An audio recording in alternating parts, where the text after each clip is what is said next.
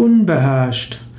Unbeherrscht bedeutet, dass jemand nicht in der Lage ist, sein Verhalten und seine Worte zu kontrollieren. Man spricht von unbeherrschten Worten und von unbeherrschtem Verhalten. Im Yoga will man lernen, seinen Geist zu beherrschen. Nicht nur seine Worte, nicht nur seine Handlungen, sondern wir wollen den Geist beherrschen. Der unbeherrschte Geist wird immer wieder neue Gedanken erzeugen, neue Emotionen, einen immer wieder in Unruhe bringen. Indem wir lernen, unseren Geist zu beherrschen, bekommen wir Frieden, innere Ruhe und die Fähigkeit, jederzeit glücklich zu sein.